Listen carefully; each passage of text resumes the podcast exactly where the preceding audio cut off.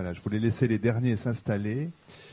Bonsoir, bienvenue à toutes et à tous. Merci d'avoir euh, répondu encore une fois à l'invitation du Grand Palais et des presses universitaires de France pour ce nouveau débat des lundis du Grand Palais. On termine ce soir un cycle euh, intitulé L'art aujourd'hui. Euh, c'est le troisième débat de ce cycle puisqu'on fonctionne ainsi avec ces débats qui débutent vers 18h30 et se terminent toujours à 20h et qui se terminent par une dernière demi-heure qui est consacrée aux questions aux interventions du public après que pendant une heure environ j'ai mené la discussion, euh, s'il en est besoin, avec nos intervenants que je vais vous présenter euh, très rapidement. Comme chaque euh, lundi, c'est une question qui sert d'intituler notre, notre débat, le marché de l'art, un monde d'initiés, point d'interrogation.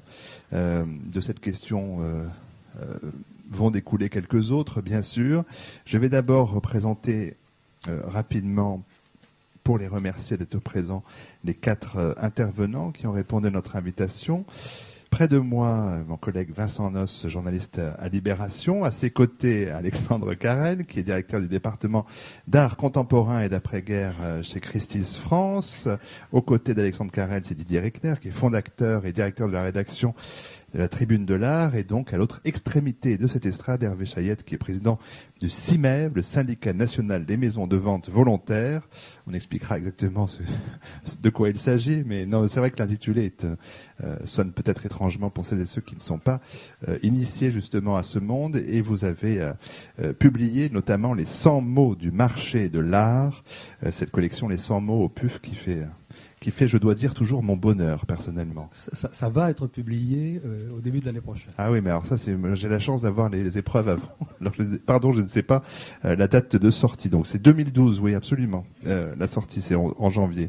ça, ce sont pour les présentations un petit peu officielles de nos invités ce soir, invités à qui je demanderai, comme je le demande à, à chacun de nos intervenants chaque semaine, de se sentir libre aussi en dehors, en, dehors, de mes, de mes questions, hein, auxquelles ils voudront peut-être répondre, sentir libre d'intervenir ou de commenter ou de réagir aux propos de tel ou tel sans que je leur donne systématiquement à chaque fois la parole. Il ne s'agit pas ici d'une conférence où chaque invité vient délivrer son savoir, mais bel et bien euh, d'un débat, d'une discussion. Il faut que la parole circule le plus possible. Premier tour euh, euh, d'estrade, peut-être pour vous entendre une, première fois et mieux vous présenter à notre public qui va vous interroger tout à l'heure. Peut-être commencer avec vous, Didier Rickner, en, rappelant que vous avez notamment euh, suivi les cours de l'école du Louvre euh, après un diplôme d'ingénieur et que vous avez fondé en 2003 la Tribune de l'Art, qui est donc cette revue en ligne consacrée à l'art occidental, du Moyen Âge au XIXe siècle. Vous êtes également le directeur de la rédaction euh, de cette revue en ligne. Alors, euh, c'est vrai que c'est une revue qui s'intéresse euh, certes à un art qu'on qualifiera d'ancien, mais qui s'intéresse à, l'actualité aussi de, cet art, notamment vous êtes très présent sur des, questions qui parfois fâche hein, le monde, et c'est assez bien que vous soyez là pour cela. Vous traitez de manière oui, critique et donc parfois polémique l'actualité à la fois des musées, de l'histoire de l'art, des monuments historiques. Euh, on se souvient notamment de quelques prises de position fortes concernant le Louvre à Abu Dhabi, par exemple, enfin des choses comme ceci. Et à ce titre aussi, votre point de vue sur le marché de l'art. voilà, se place dans cette perspective aussi patrimoniale. Est-ce que la Tribune de l'Art, pour vous, c'est aussi une revue faite pour que chacun puisse s'initier, pour reprendre un, verbe qui est dans l'intitulé de notre débat? Alors, effectivement, alors l'objectif de la tribune de l'art, c'est de s'adresser a priori, je dis bien a priori, à des personnes qui connaissent déjà.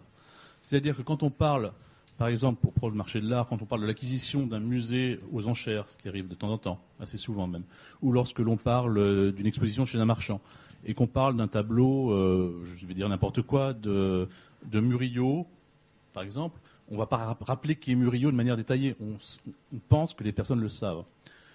Euh, quand c'est un artiste moins connu, là, on va peut-être être un peu plus, un peu plus disert sur cet artiste. Et après, on fait confiance au lecteur pour aller sur Internet et dans les livres, parce qu'Internet ne remplace pas les livres, euh, aller voir qui est Murillo, se renseigner, etc. Et je m'aperçois que effectivement, donc les initiés entre guillemets, c'est-à-dire les gens, les acteurs du marché de l'art, les acteurs des musées, les étudiants, etc., les gens qui s'intéressent vraiment à l'histoire de l'art, euh, de manière professionnelle ou quasi professionnelle viennent sur le site, mais également il y a il y a du grand public, et ça, ça me fait très plaisir. Donc des gens qui m'écrivent. J'ai encore il y a trois jours, euh, c'est une classe de Valogne, une classe de première, de première à Valogne, ou en Normandie, qui m'écrivait en me demandant l'autorisation de reprendre des photos sur des sur des, articles que j'avais publiés. Donc je leur ai donné l'autorisation pour les photos que j'avais faites, pas pour celles que je n'avais pas faites parce que je n'ai pas les droits. Euh, mais voilà, donc on, touche, je touche des étudiants et, et, même des élèves, et donc je touche une fois j'ai une on peut souscrire à la Tribune de l'Art, même si c'est gratuit. Et une fois, c'est, j'ai fait une facture pour une boulangerie. C'est un boulanger qui lisait la Tribune de l'Art et qui aimait tellement ça qu'il souscrivait. Donc je, trouve ça formidable. Ça veut dire que ça touche tout le monde, même les non spécialistes. Est-ce que du coup, euh, juste un, instant là-dessus, mais est-ce que du coup, ça a aussi un peu euh, réorienté le type d'écriture même de, la Tribune de l'Art en vous disant, oui, il y a aussi euh, ce boulanger qui me lit? Pas vraiment. Pas vraiment. Je crois que je crois que dès le départ, j'ai voulu faire quelque chose, des articles plutôt clairs, sans être pédant. Ce qui ne veut pas dire qu'on ne s'adresse pas à des gens qui ont euh, un sens critique et qui peuvent se former par eux-mêmes. Et je pense que ça fonctionne. C'est-à-dire que j'ai pas vraiment changé le style d'écriture, mais j'essaie quand même que, les textes soient, clairs et puissent être compréhensibles. Euh, donc non, j'ai pas changé ça, et je crois que ça pousse les gens à, aller s'informer, à aimer ça. Et voilà. Ce que les gens euh, ici présents viennent faire. Vincent Doge, j'allais vous donner la parole. Vous voulez déjà réagir à ce que disait Didier Rickner Ça a amélioré ses petits déjeuners en revanche du boulanger, euh, chargé de la rubrique euh, art et culture à Libération depuis 16 euh, ans. Euh, vous critiquez également, euh, vous êtes également chroniqueur gastronomique, œnologique, ce qui améliore les déjeuners et les dîners, membre de l'association des journalistes du patrimoine. et concernant un pan de notre débat, c'est le moment de faire de la publicité pour un livre, alors certes déjà ancien, puisqu'il va avoir 10 ans, je crois, Descente aux enchères jeu de mots, euh, les coulisses du marché de l'art, c'est un livre que vous aviez publié chez Jean-Claude Lattès, donc je crois effectivement en 2002, euh, un livre qui entraîne son lecteur, on l'aura compris justement dans les coulisses euh, du marché de l'art, en découvrant aussi bien les hommes, on en a quelques-uns ici, et les rituels, enfin bon, voilà, un monde justement pour s'initier à ce marché de l'art. Côté projet en cours, on peut signaler notamment des ouvrages sur l'histoire et l'architecture des châteaux du Bordelais, et un autre sur la vie de cour à Versailles, ce qui améliore aussi, voilà, peut-être les week-ends, je ne sais pas. Il semble que la question du marché de l'art est en tout cas un sujet euh, qui revient plus facilement dans les colonnes à la fois des grands quotidiens ou de ce qu'on appelle les news magazines que euh, que la question de l'art d'une façon euh, plus générale. C'est devenu un biais quand même. Alors, est-ce que c'est une impression ou est-ce que vous qui le vivez de l'intérieur, est-ce que c'est vraiment le cas? Est-ce que c'est un, un, biais plus usité aujourd'hui qu'auparavant pour parler de l'art aujourd'hui que de dire voilà telle vente fait un record? Est-ce que vous avez l'impression qu'il y a une tendance de regarder l'art par ce, cette lorgnette là il y a un, côté extrêmement spectaculaire. Hein. la, vente aux enchères, c'est à la fois quelque chose qui est très public, c'est son, son, terme juridique, très ouvert, euh, et en même temps, euh, par rapport à tout ce qui peut se passer en galerie, par exemple, et en même temps, euh, il y a effectivement une part de, secret, de code, bon qui et donc il y a cette double face qui, qui, a toujours été fascinante. Quand moi j'ai commencé à écrire sur les ventes aux enchères il y a une vingtaine d'années, euh, j'étais confronté euh, à, des journalistes qui, euh, je pense surtout au Figaro, qui couvrait bien le, qui a toujours bien couvert le secteur, qui avait même une page régulière. Et en gros, ce qu'ils faisaient en général, c'était ils énuméraient les grands prix. Donc il y a un Van Gogh à tant de millions, il y a un machin, etc. Bon.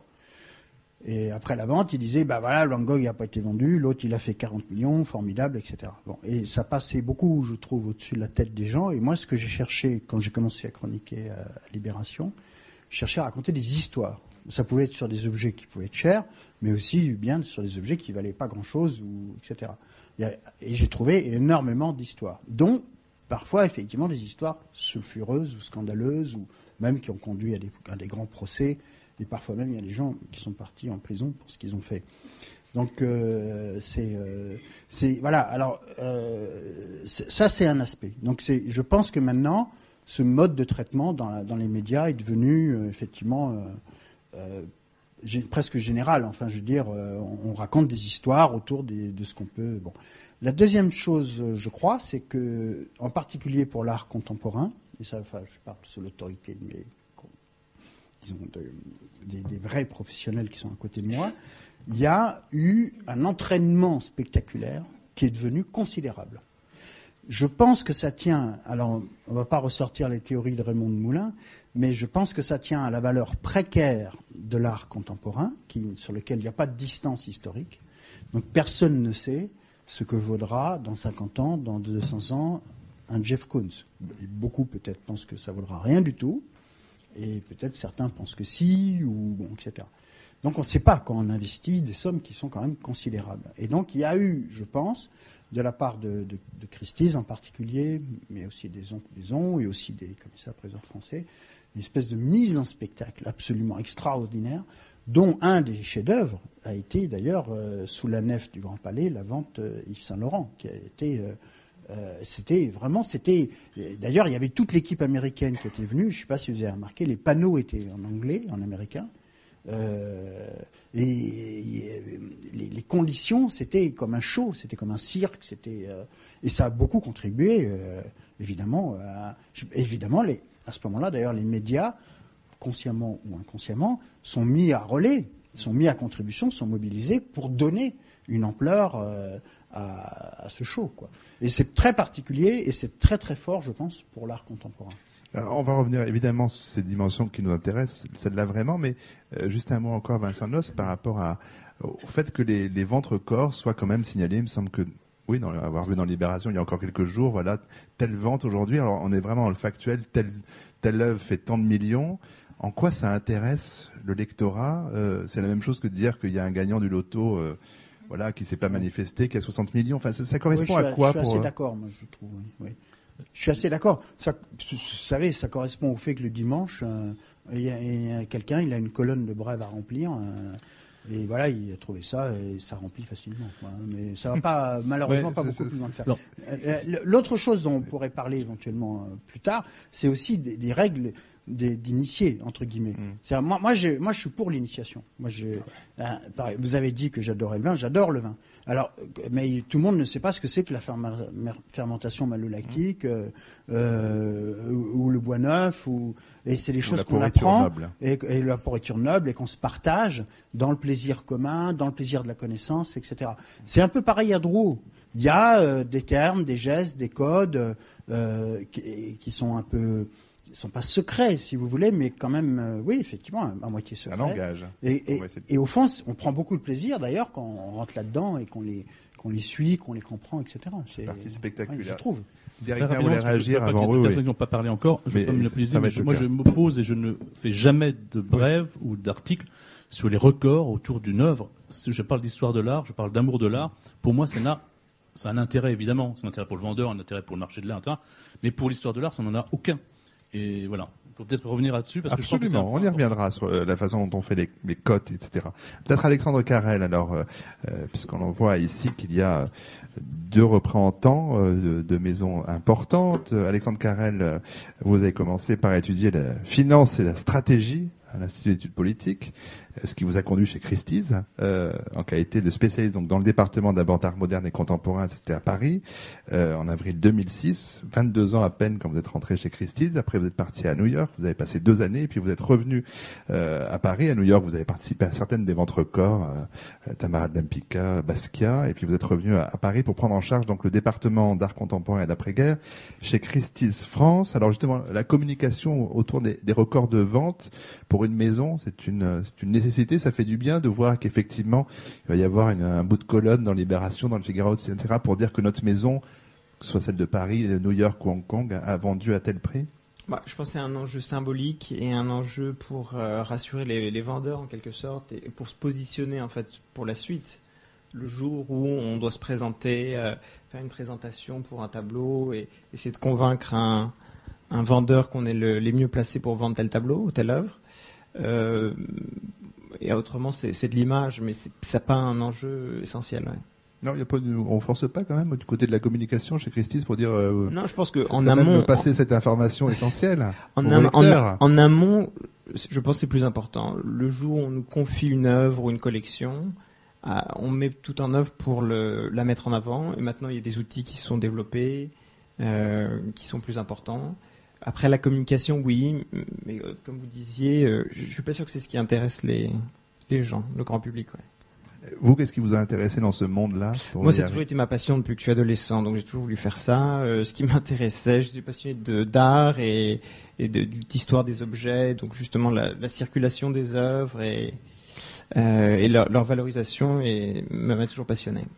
Alors, Hervé Chayette, vous êtes vous commissaire-priseur à Dreux depuis un peu plus de 30 ans, dirons-nous. Euh, à propos de à propos de temps et d'heure, je signale que vous devrez nous quitter à 19h45 ce soir parce que vous avez un engagement préalable et, qu'on vous excusera pour partir un tout petit peu avant la fin. Euh, vous avez été président du directoire de Dreux SA, donc président de ce syndicat national des maisons de vente volontaires. Euh, ce livre qui sortira donc en janvier, euh, les 100 mots du marché de l'art, vous l'avez coécrit avec euh, Marie-Aurore de Bois d'Effre, précisons-le. Vous, vous avez fait des études de lettres classiques, et normales supérieures ensuite, mais j'imagine comme Alexandre Carrel, la, passion de la passion de l'art et aussi, je crois, quand même la passion du, côté spectaculaire aussi, du spectacle. Oui, peut-être que j'aurais aimé faire du théâtre, comme je n'en avais pas le, le talent ou, pas le courage non plus, j'ai fait ce métier qui est un métier partiellement de spectacle. Mais je voudrais revenir sur cette histoire de communication et de, et de record, parce que qu'est-ce que vous voulez pour intéresser les journalistes, il faut avoir des histoires à leur raconter qui soient un peu frappantes. Et on, ne peut pas espérer avoir un article dans un quotidien ou dans un, dans un hebdo euh, pour avoir vendu une paire de cabriolets d'époque Louis XV à, à 1000 euros et une commode 18e en acajou à, à 1500 euros. Donc il faut avoir des, ou des histoires à raconter ou avoir battu des records. Mais c'est pareil pour le sport, c'est pareil en politique, c'est pareil partout. hein. Euh, on, ne hélas, on- communique que sur les événements frappants et sur, et sur les records. Bon, et c'est vrai que notre métier, euh, mon confrère vient de le dire très justement, notre métier consiste à se battre pour avoir des objets à vendre, donc pour convaincre les vendeurs de nous confier des choses. Alors on ne va pas convaincre les vendeurs en leur expliquant qu'on vend les choses pour rien. Donc c'est évident que la communication obligatoirement et depuis toujours par ces prix records, même si ça ne reflète qu'une toute petite partie du marché, puisqu'il y a évidemment des quantités de, maisons de vente euh, en France et dans d'autres pays qui, vendent des objets à, à 100 euros, à 200 euros. Je crois que la moyenne en France, c'est quelques centaines d'euros pour un objet vendu aux enchères. Il n'y a pas que les enchères, il y a aussi ce qui se passe chez les marchands et dans les galeries. Mais, on, ne- peut pas euh, contourner, si vous voulez, cet aspect des choses, à mon avis. Euh, Mais il y a une autre façon de communiquer, là plutôt alors euh, vers les acheteurs. C'est une manifestation que vous avez instituée avec le syndicat qui s'appelle le Week-end du marteau, qui a pour vocation d'être dans toute la France et de bah, justement d'initier un peu le grand public à ce qui se passe dans une maison de vente. Oui, on, on constate depuis longtemps que euh, le monde des salles de vente, le monde des ventes aux enchères n'est pas très ouvert et que la plupart des gens n'ont jamais mis les pieds dans un hôtel des ventes. Donc ça nous a semblé important aussi de communiquer dans l'autre sens vers les acheteurs et de leur expliquer que, comme disait Vincent, une vente c'est public, qu'on n'a pas besoin de payer pour rentrer, que n'importe qui peut entrer et que n'importe qui peut petit à petit apprendre. Alors, je trouve que le, titre de votre colloque est très intéressant parce que qui dit initié, évidemment, dit immédiatement délit d'initié. Donc il y a, il y a- il y a quelque chose de très négatif. C'est vous qui l'entendez, c'est intéressant. la- hein. non, non, mais il y a quelque chose de, comme ça. il y a quelque chose de positif, peut-être. Je sais pas, je ne fais pas partie euh, d'une euh, société philosophique dans laquelle il faut s'initier, mais euh, les, les gens qui font partie de ce genre de société considèrent que l'initiation est quelque chose de très positif, est une élévation pour l'individu qui passe les épreuves, etc. Donc ça, c'est le côté très positif, mais il y a le côté délit d'initié, évidemment. Et je pense que dans l'esprit de beaucoup de gens, le marché de l'art en général, les ventes aux enchères, du fait de cette ambiguïté que, Vincent a très très bien euh, très très bien décrite, de quelque chose qui est à la fois ouvert et public, mais en même temps de pas très facile à comprendre. Euh, donc il y a, il y a cet aspect, mais c'est c'est un monde pour initier et donc délit d'initié. Donc ça veut dire si vous faites partie du club, vous en foutez plein les poches. Si vous n'en faites pas partie, vous avez toutes les chances de vous faire avoir.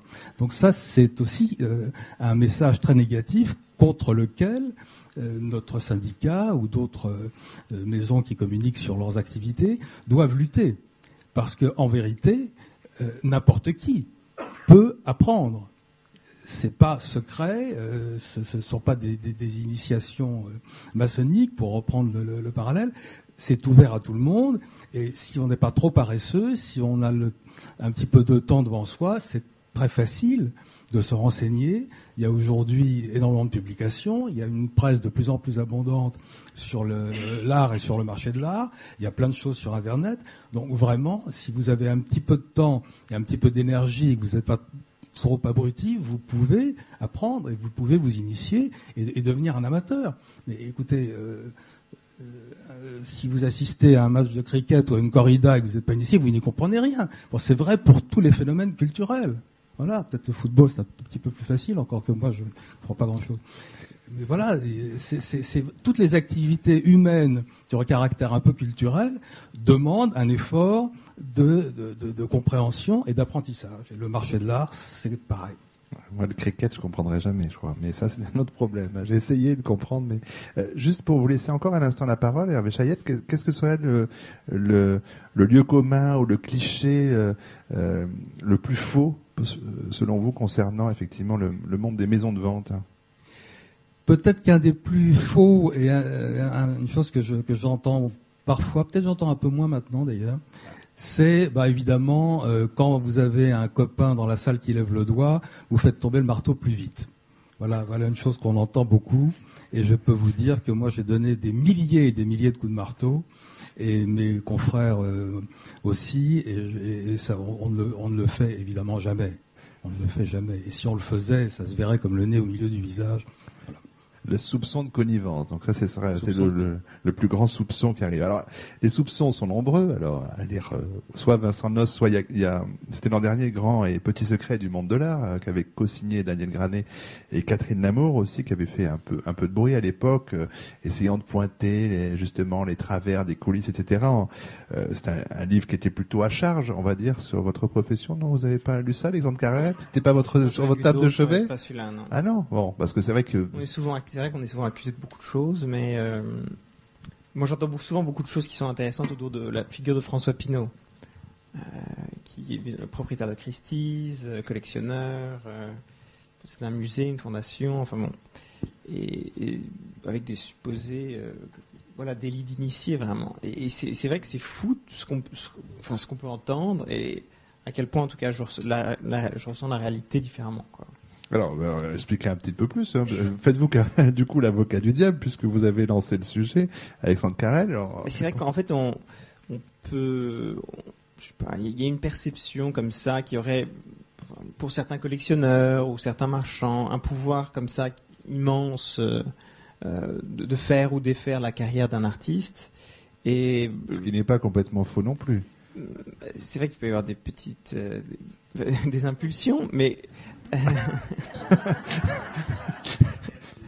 euh, mais c'est vrai que, je veux dire, on, peut pas. Euh, c'est très dur de, le généraliser. Et on regarde toujours le même problème, de la même façon. Par exemple, on prend l'exemple de Maurizio Cattelan, qui a été acheté à un moment, puis qui six mois après apparaît sur la couverture d'un catalogue de Christie's, qui se vend très cher, etc., etc. Euh, mais on oublie très souvent euh, les dizaines d'autres artistes qui ont été achetés ou collectionnés et qui sont bon, sont pas forcément devenus des superstars et euh, pour lesquels finalement il n'y a pas eu ce, enfin, ce succès espéré. Ah, c'est vrai, tiens, Vincent Noss, hein, le journaliste là, peut réagir sur cette question-là parce que pour le fait, on, ne prête qu'aux riches, hein, c'est bien connu, donc on, prête beaucoup à François Pinault puisqu'il est très riche. C'est assez logique tout ça, et c'est vrai qu'on entend alors, on, entend beaucoup dans, dans, dans les biennales, les salons, les, vernissages et autres. Et puis après, il y a des choses parfois qui, sortent dans la presse où on s'interroge sur une série d'expositions à Versailles, euh, dirigées par Jean-Jacques Ayagon, qui fut donc le conseiller de, François Pinault. Ils ont dit bon, c'est pour faire monter la cote de l'artiste qui est dans la collection de François Pinault. Enfin, comment est-ce que vous vous pouvez raconter Qu'est-ce que vous croyez en fait de ces de ces histoires-là? Euh, Moi, j'ai la chance de le d'assez bien le connaître et de le rencontrer temps à autre. Et euh, pour lui, je dirais que c'est quelqu'un qui a toujours aimé l'art contemporain. Même quand il avait la petite entreprise de bois de son père en Bretagne, donc euh, il achetait déjà de l'art contemporain. Et il, y a des gens, des galeristes par exemple, qui m'ont raconté qu'il pouvait rentrer dans une galerie. Il le fait encore aujourd'hui, donc il aime ça vraiment et acheter un truc à 500, enfin, à 5000 euros, disons, euh, aussi bien parce qu'il aime ça, quoi. Donc, euh, bon, euh, ça n'empêche pas que c'est évidemment un personnage formidable, euh, qui a une influence considérable sur, le marché de l'art aujourd'hui et sur l'art contemporain, aussi bien à travers sa propre collection qu'à travers la fondation, le fait qu'il possède Christie's et qu'évidemment il sait aussi énormément de choses, euh, qu'il discute avec Ronald Lauder euh, en avance, etc., etc. Donc euh, je pense pas que pour autant Christie's fait exprès de mettre sur la couverture du catalogue un, artiste comme Maurizio Cattelan qui de toute façon n'a pas forcément besoin de ça. Je pense que ça va pas. Bon, de la part de Jean-Jacques Ayagon, Versailles, puisque vous m'avez interrogé, et que j'avais été euh, d'ailleurs le premier à pointer que, bon, je pense que c'est une maladresse de sa part. Hein, je ne crois pas qu'il ait touché de l'argent pour autant, et c'est pas le genre du personnage. Mais il a ce côté d'ailleurs un peu fier à bras en disant oui, bah voilà, euh, euh, je le fais comme ça, et puis c'est tant pis, et puis c'est comme ça. Quoi. Je pense que c'était une maladresse de sa part et que ça n'a pas amélioré euh, le crédit, ni son crédit, ni le crédit de Versailles, et qu'il aurait dû faire plus attention. Mais je ne pense pas du tout que c'était une manœuvre intéressée, disons. hein. Moi, je ne le ramènerai pas ça, en tout cas. Il y a une chose que je voudrais peut-être quand même dire pour, pour rajouter euh, euh, la discussion. Je ne suis pas du tout d'accord avec mon ami Didier euh, sur ce qu'il a dit sur le fait que les, les, les, les grands prix dans les ventes aux enchères, ça ne comptait pas dans l'histoire de l'art. Alors moi, je pense qu'une œuvre, d'abord, je pense qu'il n'existe pas une pureté esthétique qui soit en dehors du contexte, des conditions de production et de l'argent. Ça, ça n'existe pas. Euh, ça n'a jamais existé, et ça ni dans l'histoire, ni aujourd'hui. Euh, je pense que les éléments aussi d'une histoire, d'un historique, comme on dit, hein, dans, les termes scientifiques, d'un historique, font partie de l'œuvre. Si à un moment donné, la Joconde est devenue le tableau le plus célèbre au monde, c'est pas le plus beau tableau de Léonard, à mon avis, hein, mais il se trouve que c'est le plus célèbre du monde. La célébrité fait partie de l'histoire et de, de, de- ce qu'est aujourd'hui la Joconde, qui est évidemment multifacette, hein, qui ne tient pas qu'à cela. Mais euh, c'est pas une création pure, c'est pas vrai. Et euh, donc, euh, vous savez que, par exemple, dans les des études que j'ai vues récemment, euh, on, est revenu sur ce la, la- la crise euh, sur, sur, sur des sur plus, bon disons sur plusieurs crises comme ça par exemple qu'on attribuait à des, à des artistes on considérait ces crises spirituelles, crises mystiques, des crises dépressives et en fin de compte on se rend compte aussi qu'ils s'adaptent à ce moment-là en fait au marché qui lui-même peut-être vit d'ailleurs une période dépressive, une période de, de, de conflit spirituel, etc. Donc c'est beaucoup plus compliqué que, que cela. Il y a des artistes qui sortent un peu du marché en France, mais qui vivent de la commande publique. Euh, Boltanski, euh, bon, se vante. Lui, il est en dehors du marché, il est contre le marché. Enfin, je suis désolé, mais il va à la Biennale, il va ici, et à ce moment-là, il, gagne de l'argent, pas, mal d'argent, je suppose. Pas, euh, J'en suis très heureux pour lui. Mais je veux dire, il n'est pas en dehors du- des, Et moi, ça m'étonne qu'on puisse dire que la valeur marchande d'une art, d'une œuvre d'art à un moment donné, qui d'ailleurs change selon les époques et selon les goûts, c'est quelque chose qui est en dehors de l'histoire de l'art. Ça, ça me semble être une erreur. Alors, je voudrais préciser ma pensée. D'abord, je rappelle que je ne traite pas de l'art contemporain sur le site. Je n'exclus pas un jour de faire un autre site qui sera sur l'art contemporain, mais je ne traite pas de l'art contemporain. Et donc, ma, ce que je voulais dire était plutôt sur l'art non contemporain. Quant à la Joconde, je n'ai pas connaissance qu'elle soit passée sur le marché de l'art récemment. Et donc, elle ait fait un prix record. donc, ce que je veux dire, c'est que là, tu, pour, pour ce que tu, pour la Joconde, on parlait plutôt de l'importance de l'œuvre et pas de sa, sa valeur, parce que sa valeur, personne ne la connaît. Euh, donc, voilà, elle serait évidemment énorme. Non, non, je parle du regard qu'à une certaine époque et de l'après. La Joconde n'a pas toujours été le tableau le plus célèbre de Non, non, mais Léonard. mais c'est pas Au XXe siècle, pas- au c'est sa XXe valeur siècle, on a pénale. considéré que c'était le tableau le plus célèbre. Le regard qu'on a et l'appréciation qu'on en a, qui n'est pas, qui est pas une appréciation monétaire en l'occurrence, qui est Oui, oui. une appréciation du goût du moment, Oui, ça, c'est très important. fait partie de l'histoire de l'œuvre, mais le critère du prix, il fait partie du goût Alors, du moment le aussi. critère du prix, non, je parle, mais je suis d'accord. Mais d'abord, j'étais un peu excessif, je le reconnais, mais j'aime bien de temps en temps être un peu excessif. Euh, mais je vais pouvoir préciser ma pensée. Je parlais de l'art ancien, 19e, etc., d'artistes qui ne sont plus, qui ne produisent plus, en gros. Voilà, parlons des artistes qui ne produisent plus parce qu'ils sont morts. Euh, donc, euh, ce que je veux dire, c'est prenons un exemple très simple. La vente, une vente qui n'était pas chez Christie, qui était chez Sotheby's récemment, dont on a beaucoup parlé, la vente Fabius. Euh, à peine la vente terminée, euh, on recevait des communiqués sur les records qu'on fait des œuvres de Carpeau. Euh, de marbre en particulier, qu'on un marbre a fait un record. D'ailleurs, un prix assez pas très élevé en soi pour un artiste aussi important que Carpeau. C'était un million quelque chose pour un grand marbre. Mais et, tout de suite, et ça c'est plus d'ailleurs un reproche pour euh, pas tellement pour euh, les commissaires priseurs qui pour moi sont effectivement ils doivent vendre leur leur maison de vente. On pourrait peut-être qu'on parle aussi des marchands parce qu'il n'y a pas que les commissaires priseurs. Enfin voilà, vendre, euh, doivent vendre le fait qu'ils font des records, mais peut-être plus mes confrères et je ne, cite pas euh, Vincent dans, ses confrères parce que lui ne fait pas d'article en général en disant il y a un record etc. Il en tient compte, ça c'est important. Mais en général, c'est plutôt euh, d'autres journalistes qui disent c'est formidable, la vente euh, Sotheby's. Donc on a appris, euh, on ouvrait Internet, la vente Sotheby's, on en parlait que par les records de, de Carpeau. Mais je suis désolé, euh, ce, prix d'ailleurs n'était pas, c'est peut-être un, un million par rapport à 800 000 euros il y a, il y a 10 ans, etc. Ça n'a aucune importance pour Carpeau, pour l'œuvre de Carpeau, je le maintiens. Et moi, ce qui m'intéressait, c'était de savoir bah, qu'il y a des œuvres qui ont été achetées par des musées, donc des choses qu'on pourrait aller voir dans les musées. Euh, voilà, par exemple, c'est un exemple. Moi, j'ai fait mes, articles sur ça, sur les acquisitions des musées, pas sur les. C'est ça que je voulais dire, c'est que je ne devais pas communiquer.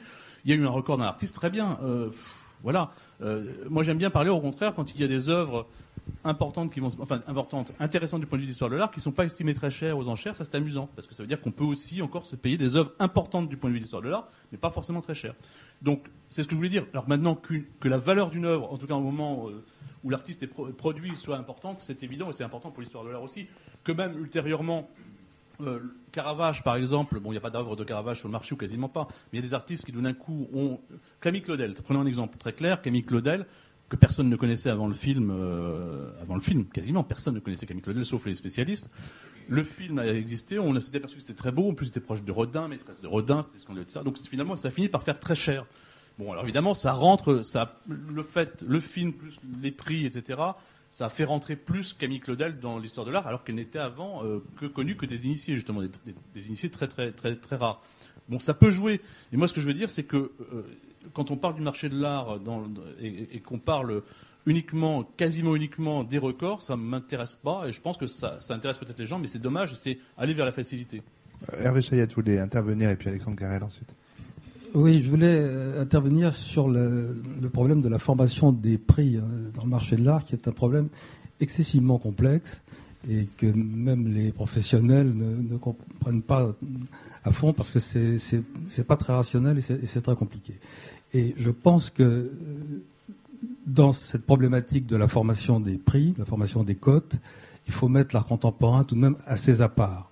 Parce que là, on a quelque chose de, très rapide et euh, avec effectivement des, hommes et des femmes d'influence qui font partie intégrante de la formation des prix et avec des différences absolument considérables entre les stars et puis ceux qui sont derrière et puis ceux qui sont encore derrière et ceux qui ne valent absolument rien.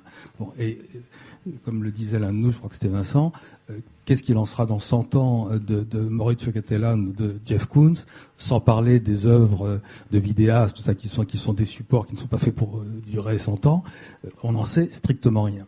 Alors, il faut nuancer, parce qu'en matière d'art ancien, ou d'art du XXe siècle, il y a aussi des phénomènes de mutation.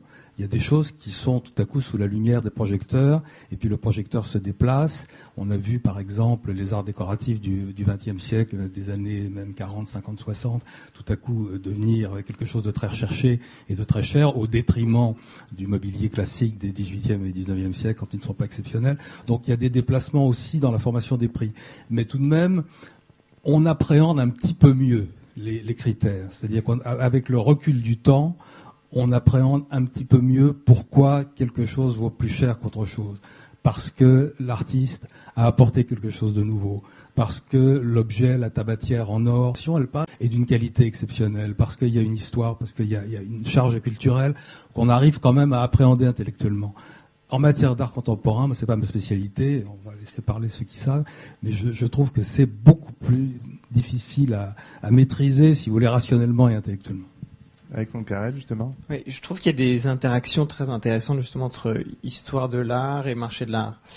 Euh, pour donner un exemple, par exemple, il y a tout un groupe d'artistes russes qui n'étaient pas tellement au goût du jour euh, depuis assez longtemps et qui, euh, suite à, à l'entrée dans le marché d'un groupe euh, voilà, de, nouveaux riches euh, russes, euh, ont été collectionnés, dont les prix ont vraiment connu un accroissement très rapide. Je pense par exemple à Natalia Goncharova.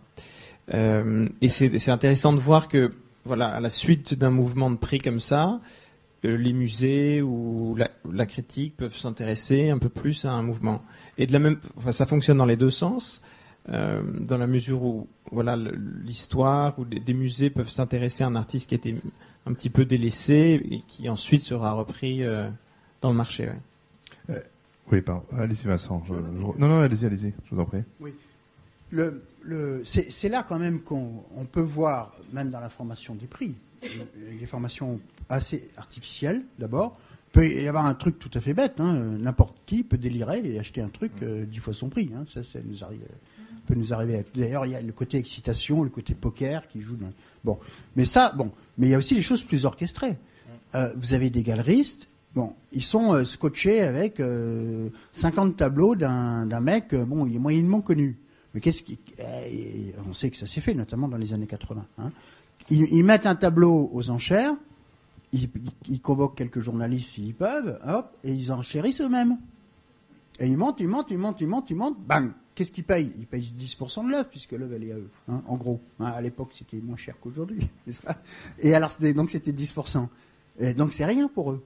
Mais à ce moment-là, ça valorise tout leur stock.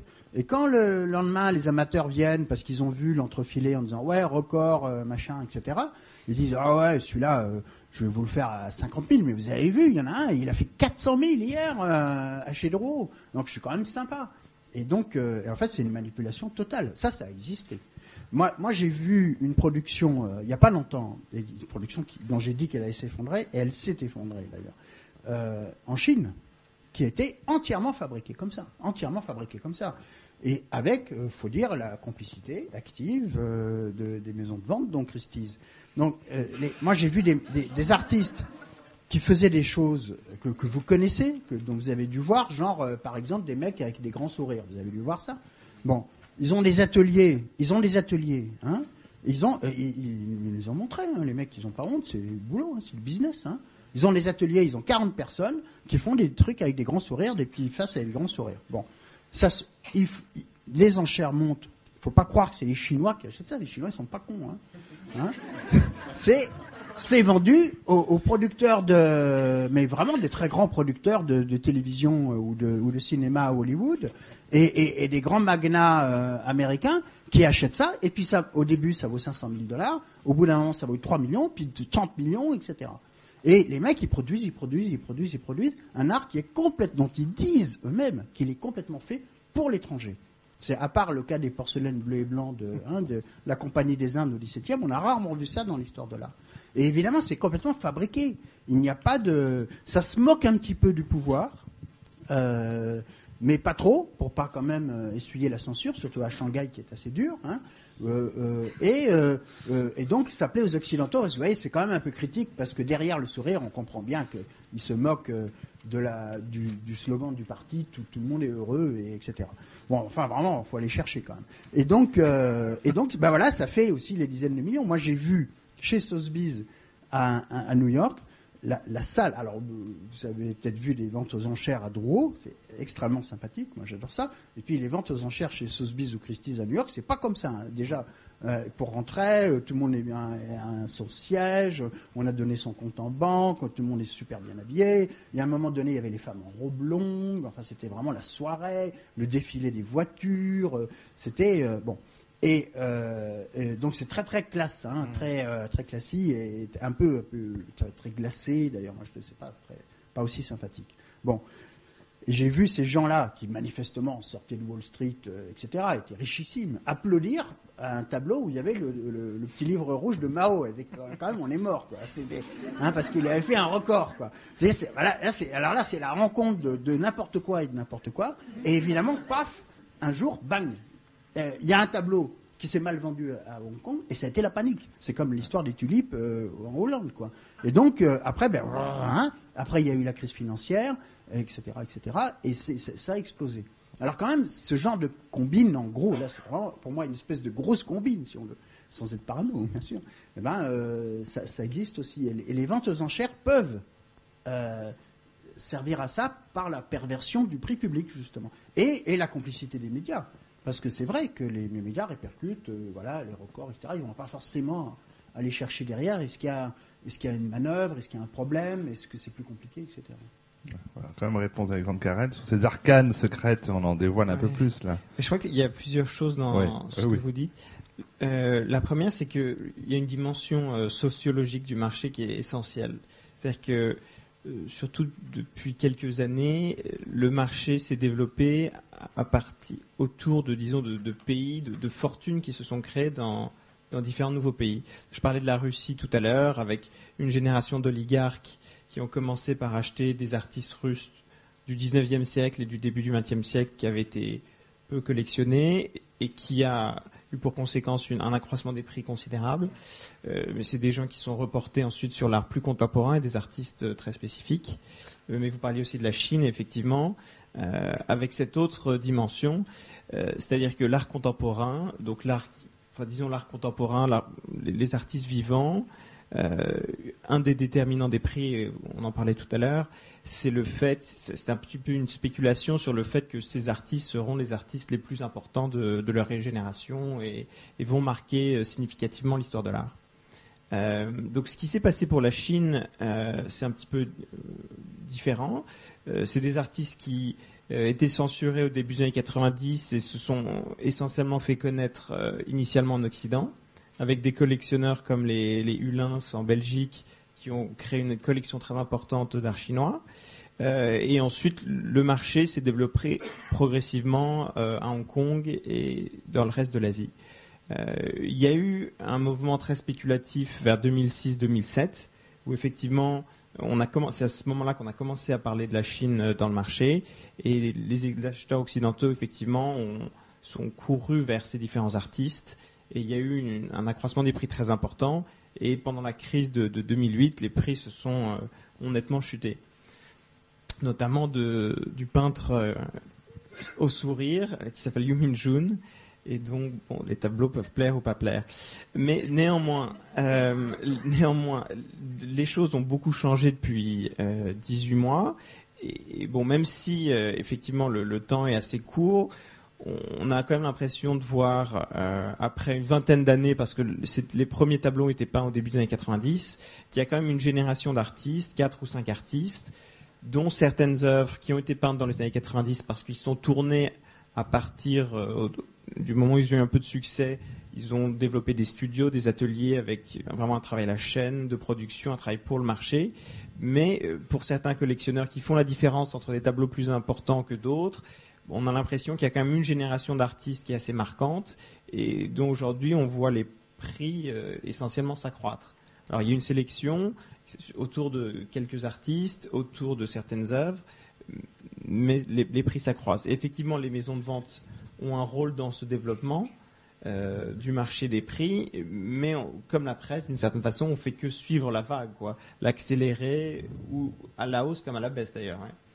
Cette question peut-être euh, sociologique, économique, géopolitique, euh, euh, beaucoup de choses ensemble. Hervé Chayette est aussi parmi les interrogations des non-initiés. concernant, là je reste encore dans les maisons de vente, c'est savoir qui sont les acheteurs. Et effectivement, il semble qu'il y ait ça c'est une, c'est peut-être un des, un des clichés qu'on, vous renvoie souvent, une, une opacité plus grande aujourd'hui parce qu'il y a une dématérialisation. Euh, est-ce qu'il y a vraiment quelqu'un au téléphone quand les téléphones sont là? Qu'est-ce qui se passe par Internet? Qui achète? On parle des oligarques, qu'ils soient russes ou chinois d'ailleurs aussi. Euh, comment est-ce que vous voyez Est-ce qu'il y a une vraie mutation euh, récente liée à des investissements aussi par rapport au monde de l'art? Comment est-ce que vous voyez cela vous? Il n'y a pas qu'une seule catégorie d'acheteurs parce qu'il y a des, dizaines et des dizaines de segments différents du marché de l'art en fonction des spécialités, en fonction des sommes qui sont en jeu, en fonction des, civilisations dont les œuvres euh, font partie, etc. Donc on ne peut pas donner une réponse univoque. Alors, je vais vous dire des choses évidentes. Il y a effectivement des nouveaux riches qui apparaissent dans, des pays et qui, tout à coup, euh, mettent un coup de projecteur, pour employer la métaphore que j'ai déjà utilisée tout à l'heure, euh, sur tel ou tel aspect des choses. Bon, il y a des phénomènes euh, de flux d'argent. Les fortunes se déplacent, des pays qui n'étaient pas présents euh, deviennent tout à coup riches et interviennent considérablement. La Chine, certains pays d'Amérique latine, l'Inde. Donc tout ça intervient, mais intervient surtout au niveau des très gros prix. Mais je le répète, le marché de l'art, c'est essentiellement, statistiquement, des, objets d'une valeur qui n'est pas celle que nous évoquons quand on, quand, on, quand on parle des records. Donc là, on a affaire à des professionnels ou à des particuliers qui interviennent pour des, des sommes euh, qui n'ont strictement rien à voir. Et donc sociologiquement, ce ne sont pas les mêmes. Et là, nous avons encore beaucoup d'acheteurs européens, que ce soit des antiquaires, des libraires, euh, des marchands spécialisés et tout simplement des collectionneurs. Donc ces gens-là, on les voit à Drouot, on les voit dans les grandes maisons euh, de, vente qui ne vendent pas non plus que des lots à, à, 500 000 euros ou à, 3 millions d'euros. Donc on les, on, les, voit, on les voit ces gens-là, et on les a au téléphone, on les a sur Internet. Et le fait qu'ils soient au téléphone ou sur Internet, il ne faut pas en faire un mystère. C'est simplement des gens normaux qui utilisent des moyens de communication euh, contemporains. Le téléphone n'est pas apparu avant-hier, donc euh, on a dans les ventes depuis des années et euh, Internet de, plus en plus. Tout ça n'a rien de mystérieux, c'est normal. Euh, si les gens préfèrent rester, chez eux devant leur ordinateur plutôt que d'aller dans les ventes aux enchères, c'est bien leur droit. Il faut simplement espérer que tout le monde ne sera pas comme ça, parce que si demain plus personne ne vient dans les salles des ventes et que tout se passe par Internet et par téléphone, ça sera beaucoup moins rigolo de diriger une vente avec son marteau. le, côté théâtral en prendra un coup. Euh, Vous faisiez allusion à, puisqu'il faut quand même parler la, la tout ça, un vieux système qui s'appelle le bourrage, c'est-à-dire le fait que le commissaire-priseur peut faire monter les enchères dans le vide alors que personne. Euh, en réalité, les gens, il y a beaucoup de gens qui pensent que c'est illégal, pas du tout. C'est même euh, légitimé par les tribunaux. C'est tout à fait légal. Mais jusqu'à ce qu'on arrive à ce qu'on appelle le prix de réserve, il faut un peu expliquer les euh, choses. Hein. Plus ou moins. Mais et alors, donc effectivement, il y a le système. On fait appeler par téléphone. Il y a personne au bout du fil. Mais les, les, bons commissaires-priseurs de la grande tradition, ils savent très bien faire des grands moulinets du bras comme ça, et on ne sait pas très bien à qui dans la salle ça s'adresse. répondez. Ah, il faut répondre, euh, évidemment. je suis obligé de, je suis obligé de répondre. Alors, premièrement, euh, quand, quand une personne vous confie un objet à vendre, il a la possibilité de se mettre d'accord avec le commissaire-priseur pour fixer un prix minimum. il y a un contrat qui est, qui, qui est passé entre le propriétaire de l'objet et le commissaire-priseur, disant voilà, cet objet ne pourra pas être vendu moins de 500 euros. Bien. c'est le prix de réserve. Donc. Prix de réserve si les choses étaient rationnelles et, que nous n'étions pas dans un pays latin, que ferait le commissaire-priseur? Il commencerait les enchères au prix de réserve, à 500 euros. Mais comme nous sommes dans un domaine irrationnel, un peu théâtral, et en plus dans un pays assez latin, l'expérience montre qu'un objet qui a, un prix de réserve à 500 euros et qui vaut grosso modo 500 euros, parce que si le commissaire-priseur fait son métier convenablement, il ne va pas accepter un prix de réserve trois fois plus élevé que la valeur de l'objet, parce qu'il va droit à l'échec. Donc l'objet vaut à peu près 500 euros. Si le commissaire-priseur commence à 500 euros, aucune main se lève. Donc qu'est-ce qu'il fait? Il commence à 150 ou à 200 euros, et là il y a une forêt de mains qui se lève. Dans le meilleur des cas, parfois il n'y en a qu'une qui se lève. S'il y en a qu'une qui se lève, faut bien arriver à 500 euros. Donc on prend l'enchère existante, et puis on met une enchère pour le compte du vendeur, et puis on retourne vers le type qui avait levé la main, jusqu'à ce qu'on arrive aux 500 euros convenus. Voilà ce qu'on appelle le bourrage. Ceci est une pratique légale, reconnue par les tribunaux et rendue nécessaire à la fois par l'existence du prix de réserve et par le fait que les gens sont comme ça, ils ne sont pas appâtés si on commence pas en dessous. Bien. Deuxièmement, Deuxièmement, vous parliez tout à l'heure, tu parlais Vincent, de la révision. Heureusement, c'est un phénomène qui est en voie de, régression. Mais enfin, euh, moi qui, fais ce métier depuis plus de 30 ans, j'ai connu ça. La révision, c'est une entente entre différents marchands, sont que toujours des professionnels, euh, qui, qui, décident de ne pas mettre d'enchères les uns contre les autres. Donc, il y en a qu'un qui parle pour 5 ou 6 ou 10 personnes. Et puis ensuite, il y en a qu'un qui, achète, donc à un prix forcément plus bas que si tout le monde mettait les enchères, et ensuite ils refont entre eux, en privé, après la vente, le soir au café, une nouvelle vente aux enchères entre eux avec un système de péréquation qui est très compliqué, je ne vais pas vous expliquer parce qu'il y en aurait pour une demi-heure. Donc voilà ce que c'est. Et moi je dis, tant qu'il y a eu de la révision, il fallait bourrer. C'était la réponse du berger à la bergère. On n'est pas là pour, pour, pour, laisser les, les, les, les, gens malhonnêtes qui s'entendent entre eux pour réviser piquer l'argent du vendeur. Parce que la révision, ça n'est rien d'autre que de prendre de l'argent dans la poche du client vendeur. C'est ça, c'est du, du vol pur et simple. Bon, donc la seule manière de faire son métier honnêtement et dignement quand on avait l'impression que les types étaient en train de réviser, ils vous regardaient avec un sourire narquois, c'était de les bourrer. Donc on, on, ne faisait que son devoir. Voilà, on arrêtera de bourrer le jour où les types arrêteront de réviser. Attends, il y a Didier qui voit juste intervenir. Parce que vous parlez de ce genre de pratiques, il y a des pratiques aussi, mais là c'est des pratiques de certains commissaires-priseurs, donc ils sont certainement pas sur cette. Euh, c'est, moi je, je, collectionne un petit peu, et il m'arrive de ne pas pouvoir être à la vente. On parle d'initiés, c'est une chose que les, que les non-initiés devraient connaître. Ouais c'est qu'on peut laisser des ordres d'achat. Et pas de chance, c'est vraiment pas de chance. Il y a des études, en tout cas, où on est sûr que quand on laisse un ordre d'achat, on va avoir l'objet. Hein. Mais prenons un exemple, quand je laisse un ordre d'achat, c'est par exemple, un objet est estimé 500 euros, il nous intéresse vraiment beaucoup. On est prêt à aller jusqu'à 1000 euros. Donc on laisse un ordre d'achat à 1000 euros. Ça veut dire que le commissaire-priseur ou, ou quelqu'un d'étude va mener une une enchère pour vous jusqu'à 1000 euros.